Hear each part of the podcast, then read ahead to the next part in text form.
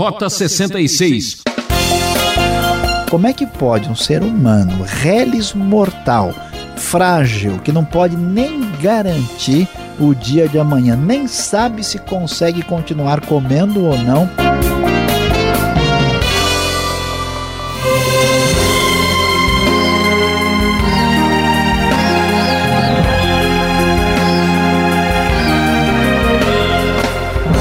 Aqui é Beltrão abrindo mais um programa Rota 66 com a série Salmos. E hoje o professor Luiz Saião separou o Salmo 37 para falar sobre o tema Quem tomará posse na terra? Este salmo trata da prosperidade dos malfeitores e a adversidade dos justos. Quem nunca ficou indignado em ver as vantagens que um desonesto consegue em seu benefício? Ora, meu amigo, não desanime. O tempo investido em melhorar a nós mesmos reduz o tempo desperdiçado em desaprovar os outros. Venha, venha, venha comigo para mais essa empolgante lição aqui no Rota 66. Rota 66, hoje já chegando ao Salmo de número 37, Salmo Davídico, que será objeto da nossa análise e de nossa reflexão. E o tema do nosso estudo será Quem tomará posse da terra? É isso mesmo, você deve lembrar muito bem que a grande questão que envolvia a história do Israel antigo era a questão da terra. Lembre-se da terra prometida, a terra que Deus tinha jurado dar aos antepassados e que agora é uma realidade. Ela foi conquistada por Josué, foi ocupada pelos israelitas e agora que está ah, o novo cenário da monarquia do reinado de Israel quando a terra é realidade. Mas a grande questão é a seguinte: o povo de Israel, que inicia sua jornada como um povo sem terra e que agora tem diante de si a terra conquistada, a pergunta é: quem tomará posse da terra? Como é que isso vai acontecer? Quem de fato estará nessa situação de bem-aventurança e de ter este grande uh, momento especial de ocupação da terra prometida.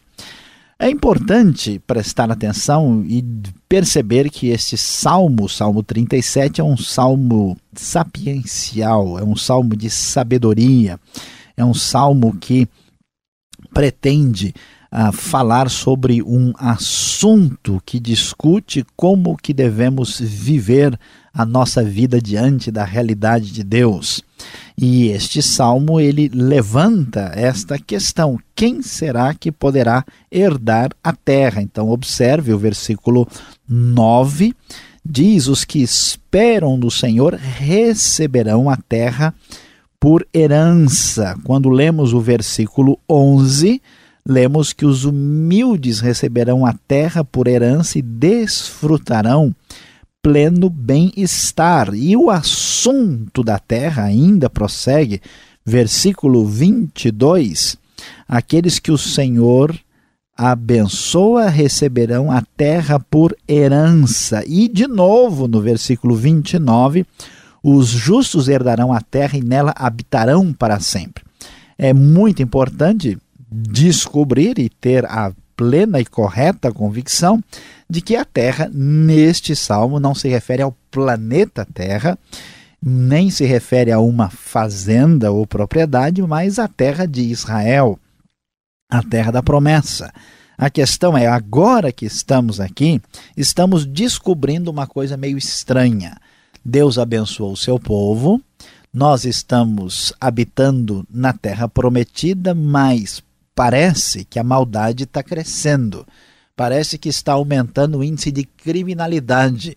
Parece que estamos enfrentando problemas assim muito sérios e afinal de contas, quem tomará posse dessa terra?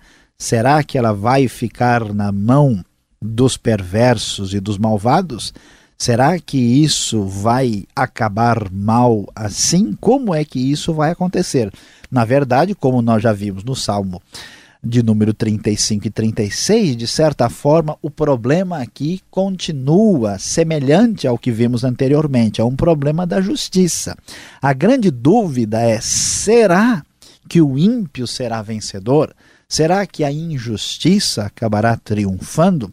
Este salmo tão bem estruturado, organizado, na verdade, este salmo é o que nós chamamos de um acróstico alfabético. Não se assuste, você vai descobrir do que se trata. Um salmo organizado em ordem alfabética em hebraico Começando na estrofe primeira, pela primeira letra do alfabeto hebraico Aleph, e assim por diante até a última letra, sendo um salmo muito bem estruturado e organizado do ponto de vista literário.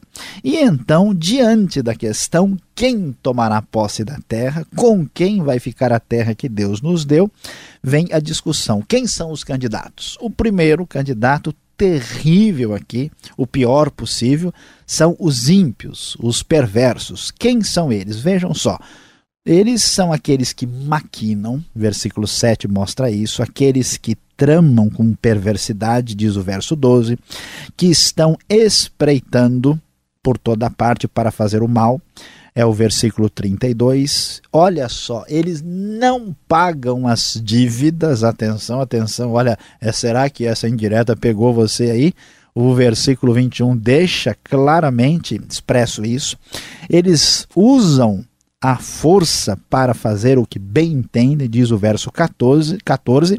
E o pior, que é a grande complicação, e que deixa o salmista muito preocupado, é que parecem que eles estão bem de vida. Observe só, o começo do salmo diz: Não se aborreça por causa dos homens maus e não tenha inveja dos perversos. É lamentável.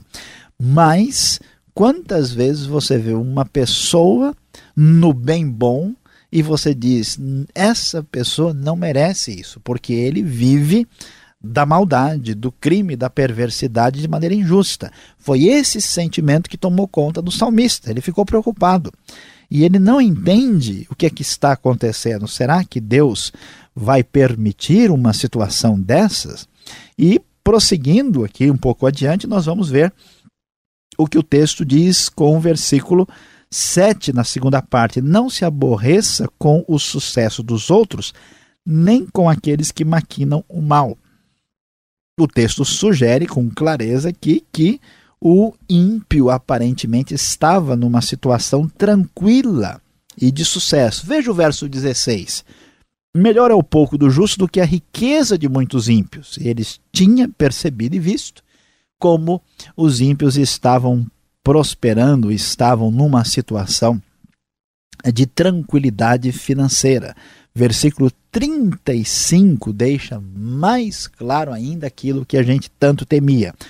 Vi um homem ímpio e cruel florescendo como frondosa árvore nativa, diz o versículo 35. Veja só, quantas vezes a gente fica chateado. Talvez você já viu aí um, um policial honesto, um bombeiro, uma enfermeira dedicada, um médico, uma médica, um bom professor, uma professora, alguém que dedicou a sua vida toda para o benefício da sociedade e essa pessoa passa pela vida desconhecido como uma pessoa qualquer investiu a sua força, a sua sabedoria, os seus dons, seu talento, sua capacidade para formar pessoas, para salvar pessoas, para ajudar os outros e vive às vezes a sua vida de maneira apertada financeiramente falando e em dificuldade. Quantas pessoas ímpias, perversas, imorais recebem holofotes, eh, são consideradas, ah, recebem honra aparecem, talvez na própria mídia, isso é simplesmente lamentável e horroroso. O salmista tinha essa percepção. E como é que ele lida com isso? Ele apresenta para nós aqui, nesse texto sagrado, a palavra muito clara de que as coisas não serão assim. Os ímpios não herdarão a terra, não tomarão posse da terra, a justiça não será a justiça será vencedora, o mal não poderá triunfar. O que vai acontecer com os ímpios? Os ímpios, ah, sim, veja o verso 2. Pois como o capim logo secarão, como a relva verde, logo murcharão. Eles não serão vencedores. Diz o verso 9: os maus serão eliminados, mas os que esperam no Senhor receberão a terra por herança. O texto diz que Deus sabe o que vai acontecer de tal forma que o verso 12 e 13 mostram muito claramente o que acontecerá. Os ímpios tramam contra os justos e rosnam contra eles. O Senhor, porém, ri dos ímpios, pois sabe que o dia deles está chegando. Na grande verdade é que a vitória do ímpio é apenas transitória. Parece que será boa, mas e permanente, mas é ilusão. Diz o verso 17: o braço forte dos ímpios será quebrado, mas o Senhor sustém os justos. O salmo deixa muito claro que Deus está no controle da situação e que os ímpios não irão adiante, pois o sucesso deles é apenas passageiro. Além de dar esse conselho, o salmo deixa claro que a justiça também triunfará. Ah, isso é muito claro, pois Deus dará vitória ao justo. A terra, quem tomará posse da terra? Não há dúvida, o verso 22, aqueles que o Senhor abençoa receberão a terra por herança. O Senhor firma os passos de um homem quando a conduta deste o agrada, diz o verso 23. Já fui jovem e agora sou velho, mas nunca vi o justo desamparado, nem seus filhos mendigando o pão. Fica muito claro o que o texto bíblico nos diz: que o justo tomará posse da terra. E encerrando a nossa reflexão, o salmista nos dá o conselho de como lidar com esta situação intermediária quando aparentemente o ímpio se mostra como vencedor. Como é que a gente deve agir? O conselho é ter uma atitude ponderada e não se deixar levar por uma atitude imediatista dominada pela ira. Veja o verso 1. Não se aborreça por causa dos homens maus. Não vale a pena gastar energia com isso. Descanse no Senhor, diz o verso 7, e aguarde por ele com paciência. Entregue o seu caminho ao Senhor, confie nele e ele agirá.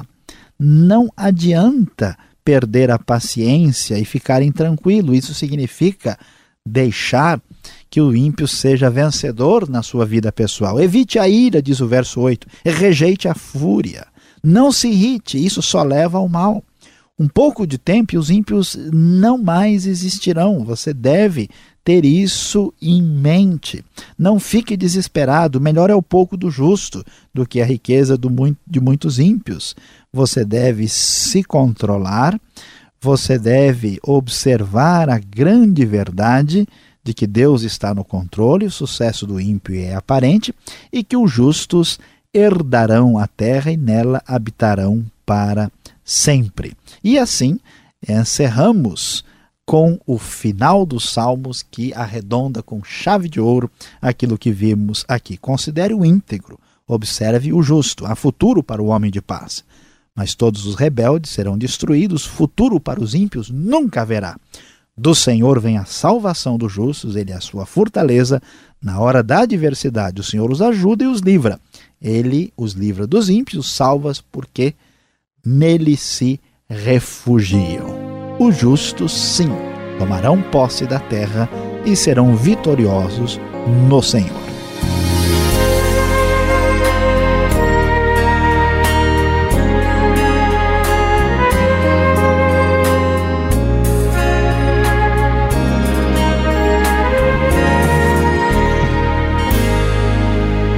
Você que chegou agora, esse é o programa Rota 66, o caminho para entender o ensino teológico dos 66 livros da Bíblia.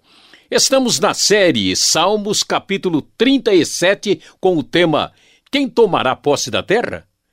É, Rota 66. Tem produção e apresentação de Luiz Saião, criação e redação Alberto Veríssimo, locução Beltrão, numa realização transmundial. Agora, a tua carta para nós é muito importante. Ouvinte, escreva. Caixa Postal 18.113, CEP 04626-970, São Paulo, capital. E-mail, rota66, arroba transmundial.com.br. Você tem uma pergunta? Acompanhe essas e outras agora.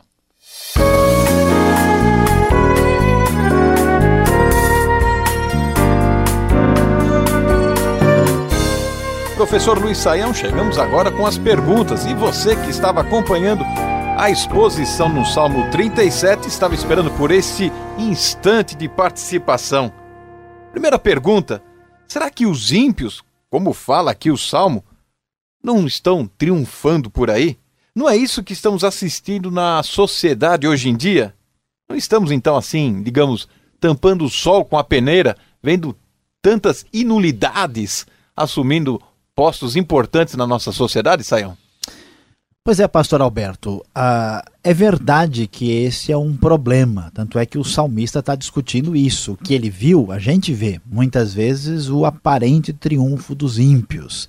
E o que, que a Bíblia vai nos dizer, o que encontramos aqui, é que, na verdade, no final das contas, eles não vão triunfar. E há uma razão muito clara, até muito lógica e racional, para ter esperança de que os ímpios não têm como ter o triunfo final. Por quê? Porque o mal destrói-se a si mesmo. A maldade chega num ponto que a pessoa perde a referência e ela acaba se virando contra as próprias pessoas que fazem o mal. Então, sempre a Bíblia nos dá uma ideia que eles vão receber a justa retribuição do que fizeram. Sabendo disso, né, que o mal tem um limite, que entra num processo de auto destruição, a gente tem a plena expectativa de que a justiça haverá de triunfar. Tá certo. O verso 25 aqui do Salmo 37, na minha Bíblia até frisei em vermelho aqui, porque ele chama atenção. Fui moço e já sou velho, porém jamais vi o justo desamparado nem a sua descendência a mendigar o pão. Quer dizer que então eu nunca vou ter preocupação em, em passar por necessidades financeiras, ou seja, vou estar sempre em, em prosperidade. Pois é, pastor Alberto, olha só, a situação aqui precisa ser bem entendida, porque se nós não compreendermos o contexto aqui, nós vamos entender que esse versículo é uma promessa, e ele não é uma promessa, ele está dizendo o que o salmista viu. A sua experiência que ele nunca tinha visto o justo mendigar o pão. Agora, o contexto dele, como rei de Israel, não é um contexto permanente, não é um contexto que a diz respeito a todas as experiências eh, da vida, a todas as experiências da história. Nós vemos cristãos sendo mortos no Novo Testamento, vemos gente que foi fazer a obra de Deus e sofreu tremendamente. Então nós não podemos universalizar este versículo com a ideia de que uma pessoa justa nunca passará por problemas financeiros e dificuldades. É claro que Deus é o nosso provedor, ele cuida de nós, mas em muitas circunstâncias nós vamos passar dificuldades e até dificuldades financeiras. Não é verdade que toda e qualquer dificuldade financeira e material tem origem no pecado ou numa espécie de julgamento da parte de Deus. Precisamos avaliar o texto com atenção e muito cuidado. É, essa observação é muito importante. Olhando o verso 13, me chamou a atenção. Diz que Deus está rindo, é assim que ele age? Parece que Deus continua assim, dando risadas diante da situação. Que senso de humor é esse aqui? Pois é, pastor Alberto, é interessante. O Salmo 2 até fala mais diretamente, diz que Deus caçoa dos ímpios, ele ri deles. Por que, que o texto diz isso? Será que Deus passa o dia né, dando risada lá em cima? A ideia é essa? Não é bem isso, é que a descrição bíblica é uma descrição poética, ela é marcada por muitas metáforas e figuras de linguagem. E a ideia é, assim, enfatizar ah, o ridículo que os ímpios estão passando. Como é que pode um ser humano, reles mortal, frágil, que não pode nem garantir o dia de amanhã, nem sabe se consegue continuar comendo ou não ah, no jantar da noite, querer arrogar para si o direito do domínio sobre o mundo e desprezar o próprio Deus. Diante de uma atitude tão insensata e absurda, Deus só pode rir do maluco que faz uma coisa dessas. tá certo. O Salmo 37, ele fala muito sobre terra. A gente olha assim, são uns 40 versículos e toda hora a gente tropeça na terra, né? É terra aqui, terra lá. Qual a importância da terra na Bíblia e principalmente aqui no caso do salmista, que toda hora ele fala sobre a terra? Algo prático para nós? Pois é, pastor Alberto, a grande verdade é que a nossa vida deve ser uma vida nem tanto céu nem tanta terra. Né? Tem gente que vive aqui como cristão somente né, no céu, numa realidade distante, não é um cristão do aqui e agora. Outros são mais políticos e ativistas do que cristãos que têm a expectativa da vinda do reino de Deus. É necessário equilíbrio aqui. E a terra é uma coisa séria, porque a terra é dada por Deus e todos nós dependemos dela, porque ela é a nossa fonte de produção. Sem comida, ninguém sobreviverá. Por isso a terra ela tinha existia o conceito no Antigo Testamento que ela era dividida entre as tribos e as nações de uma maneira equitativa e que a terra deveria estar nas mãos dos justos. Então, por que, que isso é tão importante? Porque se não houver esse tipo de realidade numa nação, e isso é um problema sério no Brasil, certamente nós teremos muitas injustiças, muitos problemas, muita pobreza, muita dificuldade que vai ser um flagelo e uma, uma chaga tremenda na própria nação. A Bíblia é um livro realista que nos fala da vida eterna e de coisas morais, mas de elementos práticos e muito objetivos, e a equidade da sociedade de Israel na Bíblia deve ser um valor importante para a nossa sociedade também. Tá certo. O pior é que sem terra a gente vai para baixo da terra, né? É, muitas vezes é a triste realidade. Tá certo. Agora, última pergunta. A gente vê essa situação do salmista e o verso 9, ou também o verso 3, fala da, da, da sua confiança, de ele esperar em Deus. O salmista ele não parece ser muito passivo aqui, só esperar em Deus e tudo acabará bem? Pois é, parece isso mesmo, pastor Alberto, mas aí nós temos uma coisa importante para ser considerada. Se nós uh, observarmos a situação do ímpio e ficarmos dominados pela ira, pela fúria, pela raiva e partirmos para cima dos ímpios com a mesma atitude que eles têm, nós nos tornaremos semelhantes a eles. Então, a ideia é violência gera violência. Se eu sentir o meu direito invadido e tentar devolver na mesma moeda, fazendo justiça com as próprias mãos, a situação pode ser pior.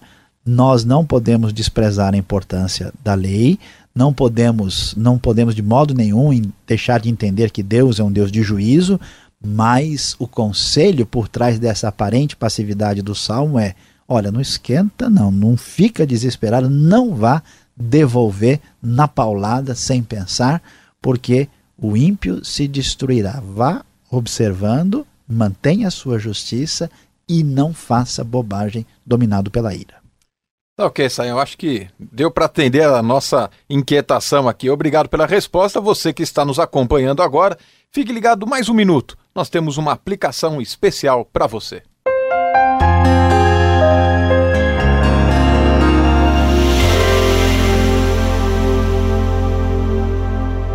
Hoje no Rota 66 você descobriu que vivemos em guerra. Sim, olhamos o Salmo 37 e perguntamos quem tomará posse da terra. E diante da posse da terra e vivendo em guerra, a pergunta é como é que devemos agir diante dessa situação. Esta guerra é a guerra entre a justiça e a injustiça a atitude daqueles que abandonaram a ética e aqueles que têm compromisso com os princípios de Deus.